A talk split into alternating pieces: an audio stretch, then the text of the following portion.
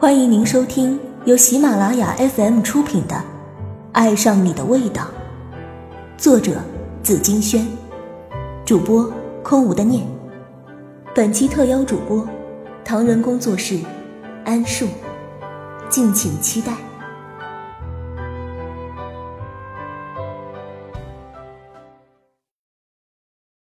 第九集，路过心上的奇葩。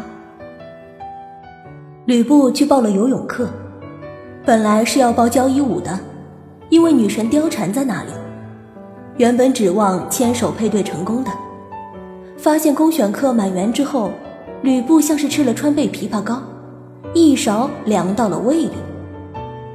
听说报游泳课的，男猪爬，女恐龙，所以吕布一气之下到卖泳裤的店子里吼了一嗓子：“老板，给我来最便宜的装备！”卖泳裤的小哥反应迟钝，放下游戏手柄，慢悠悠的走来。你尺寸？这个怎么能随便告诉你？我是说腰围尺寸。我我自己挑。内衣不给试穿。小哥观察了这小身段，直接丢了个 S 码的给吕布。切，前不凸后不翘的，跟平板电脑似的。平常倒是多运动了。这人的管辖范围也太广了吧！吕布给完十块钱，直接来到了更衣室。我操！打开才发现颜色是最闷骚的西瓜红。要换也没时间了，外面教练的哨子都吹响了。一穿上，紧的跟被念了紧箍咒似的。作为第二批学员。吕布硬着头皮走到队伍里，做热身运动，昂头挺胸，立正稍息，扭腰压腿。天哪，这小红裤头根本就是童装区里的吧？腿都抬不起来。教练一过来，就用鞋往吕布脚上一蹬，这么不认真，等下了水抽筋，我忙不过来。这一压。隐隐约约听到膝盖碎掉，啊，不是布料拉扯的声音。童年穿开裆裤那种熟悉的风吹屁屁凉的感觉又回来了。吕布在心里把黑店小哥剁成了肉泥，再放进了榨汁机里。挨到下水，吕布想随随便便泡一下就算了吧，改天改良了装备再回来雪耻。结果一下水，水都变成了血池。呃，小红裤头，你褪色这么厉害，你家里人知道吗？大家惊悚的爬上了岸。凶神恶煞的教练过来爆粗口，吕布刚想招供，同池子有个女生忽然羞答答的举手说：“教练，对不起，我忘了今天。”自己来亲戚了。吕布点点点点，扫兴的不得了。吕布来到冲凉房，头一批学员已经换好正常的衣服，准备离开了。他发现有个胖子一直盯着他挂红的下体，眼睛都看直了，两眼瞪得跟乒乓球似的。对了，来的时候听宿舍小五提醒说。这报游泳班的男色狼里面还藏了基佬，捡肥皂很危险的。吕布就这样带着湿漉漉的刺猬头和腿毛去找黑作坊理论。卖泳裤的，你还有没有良知？吕布把裂了口子的小红裤头往他桌子上一丢，气冲冲。喂，我有名字的，关云长。吕布这才看清。这关云长这回不玩游戏了，搞了一张跟小提琴似的破桌子，在冲茶。管你是长还是短，这账怎么算？我早就跟你确认过了，你非要买贱货不可。那你也不能给我这么小的呀！你以为是袜子？袜子我也有，最近搞促销，买一送一，要不要？吕布刚想要他退钱，从里屋就出来一个提着水壶的姑娘，就是今天救了他的那个。是不是每次你家泳裤掉色，你都负责圆场啊？你一个月要来几次？转头对着关云长说：“哎，你这样对得起你女朋友吗？有你这样的男朋友吗？啊？这是我妹妹，你这样做对得起你妹妹吗？气死我了！年轻人不要心浮气躁，来喝茶消消气儿。这么淡的茶，连茶都是伪劣产品。再污蔑我，我告你啊！现在，左手边有瓶老干妈，再不济还有泡面剩的调料包，二选一。你你什么系什么班的呀？我们泳裤有三包的，送厂家保修完我给你送去。别了，我还是买个新的吧。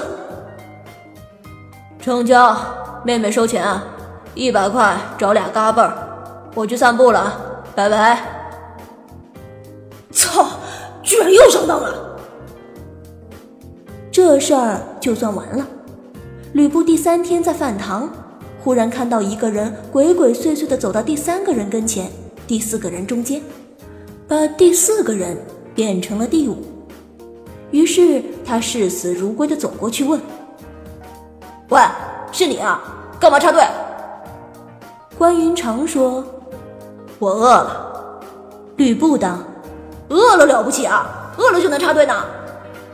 关云长说：“这饭堂我妈投资的。”嚯，真好看！你长得就像世世代代赚大钱的富贵相。回头让阿姨吩咐下属多给我打点肉，我回去排队了。肉吃撑了，来我家喝功夫茶吧。啊，好吧，好吧。还有，以后别以貌取人。其实我们不是投资饭堂的。你去西湖公园可以看到他在跳广场舞，系着波点头巾的美女就是。做人嘛，就跟喝茶一样，拿得起，放得下。吕布点儿点儿点儿点儿。全剧终。如你所见，这是一个比较欢脱的小故事。我一直觉得游泳池是个尴尬的地方，如果没有对得起人民群众的身材和技术活，我还是在自家浴缸里泡泡算了。但是感情不同，友情和爱情不需要跟袒胸露乳一样，卑微到尘埃里去。今天的退让一寸，明天理所当然的叫你退让一尺。气味相投的人，能带给双方最原始的愉悦。当一段关系里，悲伤的眼泪占据了太多的空间，聪明如你，一定知道该怎么选择。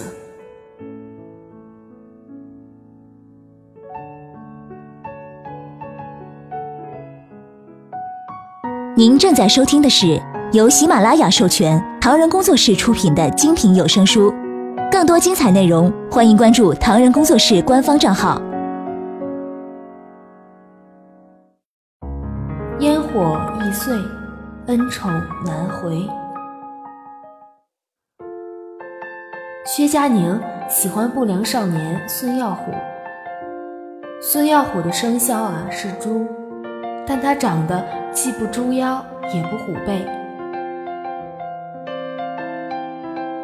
相反，瘦得可怕。学校组织体检的时候，薛佳凝偷瞄了一眼，一米八五的人竟然只有一百二十八斤。作为微胖界的薛佳凝，羡慕嫉妒死了，在心里啊，把这个怎么吃都吃不胖的人大卸八块完后，还想丢进黄浦江喂鱼。想想看，有个人比你矮三十公分，然后有同样的体重。换做你，你会不会正眼都不想扫一下他？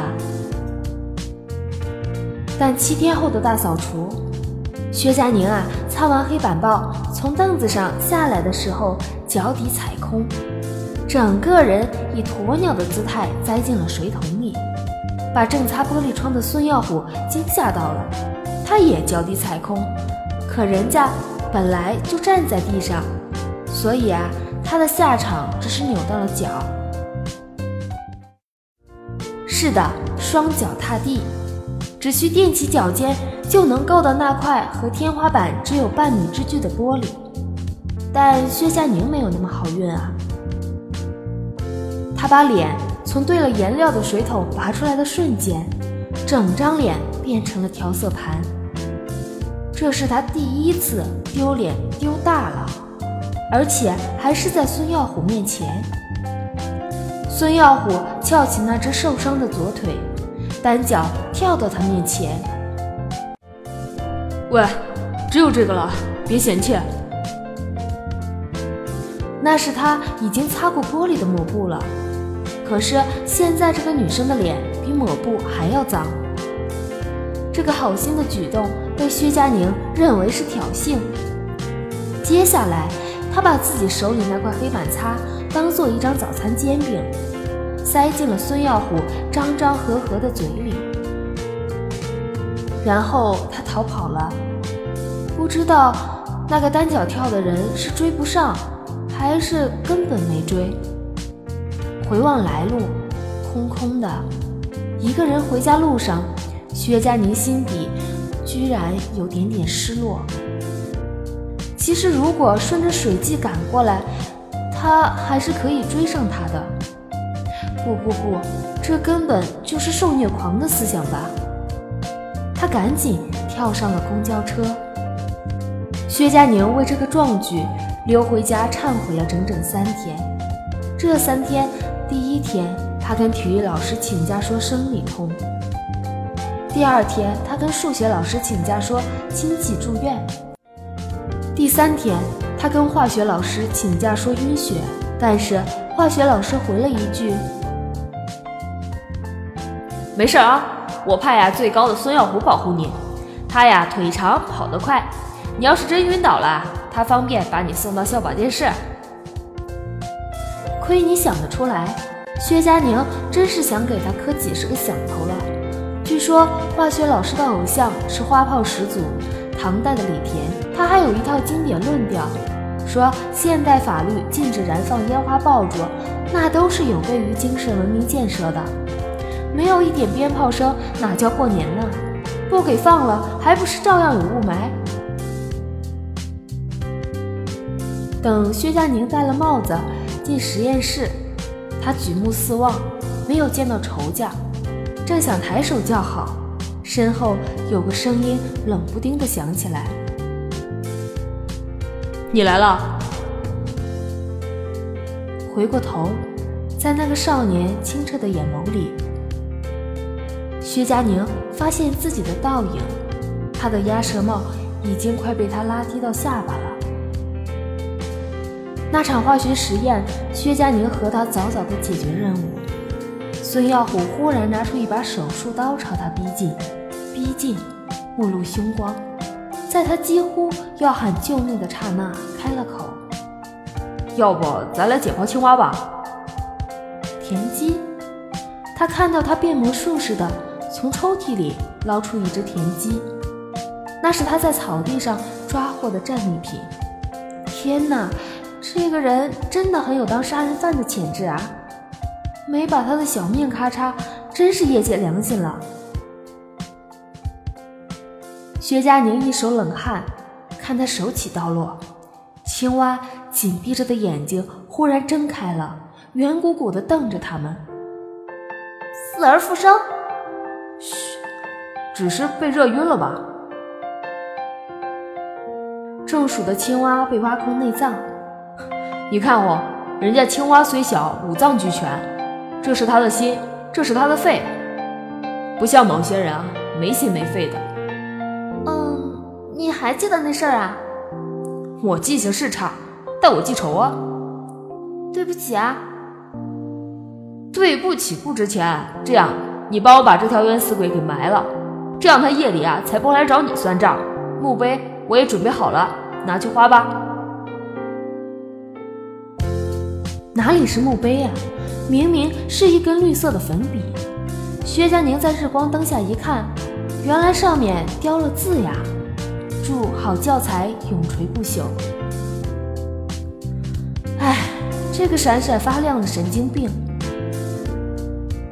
神经病居然还说，从纹理来看，这只青蛙应该很老很老了吧？他作为青蛙王国的长老，跟我们一起升学、听课、送走一波波人，是我们的同窗。他们都是曾经抬头不见低头见的住校生。薛佳凝经常看到他跟一帮篮球队的球友打完球回来，卷起球服的下摆当扇子扇风，紧实结实的棕色腹肌形成一个田字。也偶尔见到他们去第一饭堂打饭回来，他去抢别人的鸡腿。哦，那时候他不曾见过大世面。心目中所定义的不良少年，事实上就仅仅是这一种级别的坏蛋罢了。孙耀虎还是个绝世懒鬼，唯一一次见他去装热水，拎着热水瓶的拳头骨节分明，很是迷人。而薛佳凝是不折不扣、无可救药的手控。孙耀虎最离谱的一次，顶多也就是晚归。跟查寝的执勤员起了冲突，砸烂了紧闭的铁门，冲回去洗澡睡觉，领个通报批评，外加赔偿而已。要是一直碰见下去，指不定会来个三百六十度大逆转，上演王子倒追胖妞的励志韩剧，但没有，终于不再遇见，因为男女宿舍不再混居，而是新建一栋分开使用。这个意见是家长会上父母们提议的。现在的家长真不纯洁，脑袋里装的都是些什么啊？在落成之前，必须有一种性别的住校生先到校外住，也就意味着薛佳凝跟孙耀虎中必须有一个人要搬走。拍毕业照那天，孙耀虎缺席，听说他不打算考试了。要跟堂哥去卖肉，别想歪，是在人流量最旺的徐家汇菜市场卖猪肉。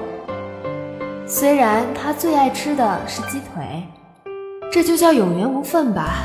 薛佳凝摆着僵硬的笑容，散场时带走一个空空的自己。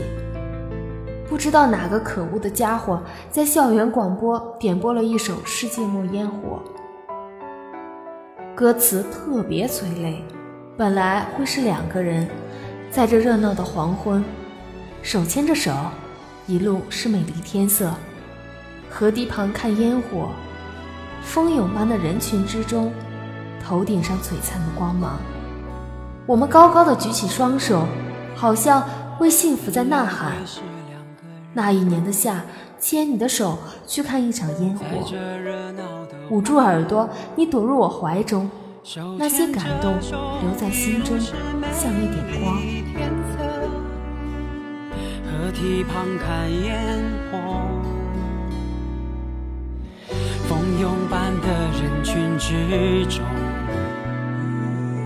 头顶上璀璨的光芒。